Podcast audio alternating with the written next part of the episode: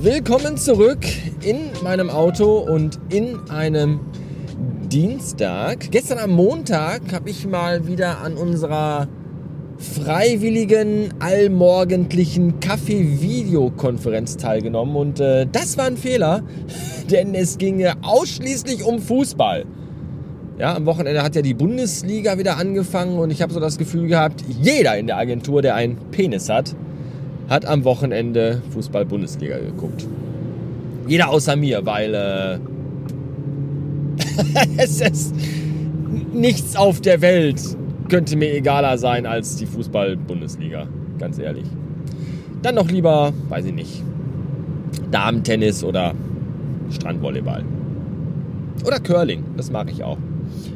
Ja, jetzt ist aber Dienstag und jetzt bin ich auf dem Weg in die Agentur, denn äh, ich muss meine neuen Tankkarten abholen, die äh, dorthin geschickt worden sind. Und weil ich nicht nur dafür 70 Kilometer weit fahre, habe ich direkt mal mein MacBook eingepackt in meine schicke neue Nebadin Pharmaceutical Biotech Notebook-Tasche, die ich mir noch kurz vor der Pandemie gekauft habe, weil ich einfach dachte, wenn jetzt die Ausgangssperre kommt, dann kann ich mir die einfach unter den Arm klemmen und dann denken die Leute, ich äh, habe den Impfstoff dabei. So.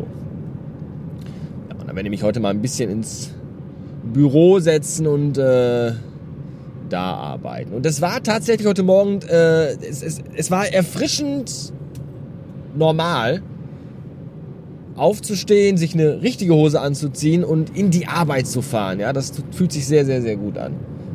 Wobei sich das auch ein bisschen seltsam anfühlt, weil ich schon sehr lange nicht mehr so viel Auto gefahren bin. Also ich bin schon lange nicht mehr so weit Auto gefahren. Also ich bin schon, ich bin also, ich weiß nicht, in den letzten zwei Monaten bin ich, glaube ich, so wenig Auto gefahren wie in den gesamten letzten zehn Jahren davor nicht mehr. Das ist wirklich, das kann man so unterschreiben. Wahnsinn, Wahnsinn. Muss man sich fast schon wieder irgendwie neu dran gewöhnen. 605 Beats, Feierabend und äh, heute erzählte in der Agentur, ich fange nochmal an. Äh. Feierabend, 605 Beats. Und äh, in der Agentur erzählte heute der Kollege, dass am Wochenende, dass er am Wochenende, ach leck mich doch am Arsch mit der Scheiße. Feierabend, 606 Beats mittlerweile. Und äh, in der Agentur erzählte heute der Kollege, dass er am Wochenende seine Tochter, nee, seiner Tochter eine Zecke entfernen musste.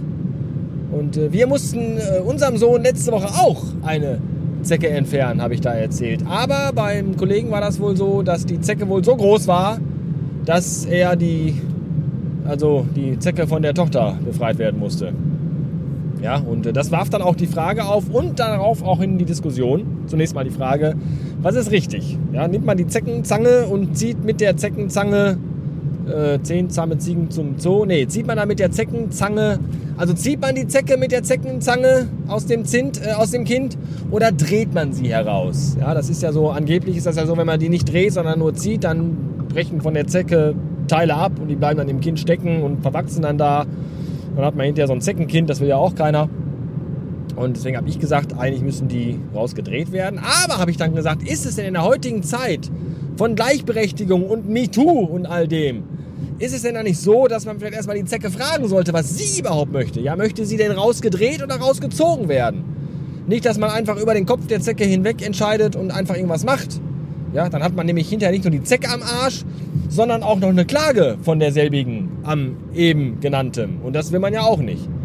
Ja, da wird man von der Zecke verklagt wegen, weiß ich auch nicht, Unterdrückung und all dem.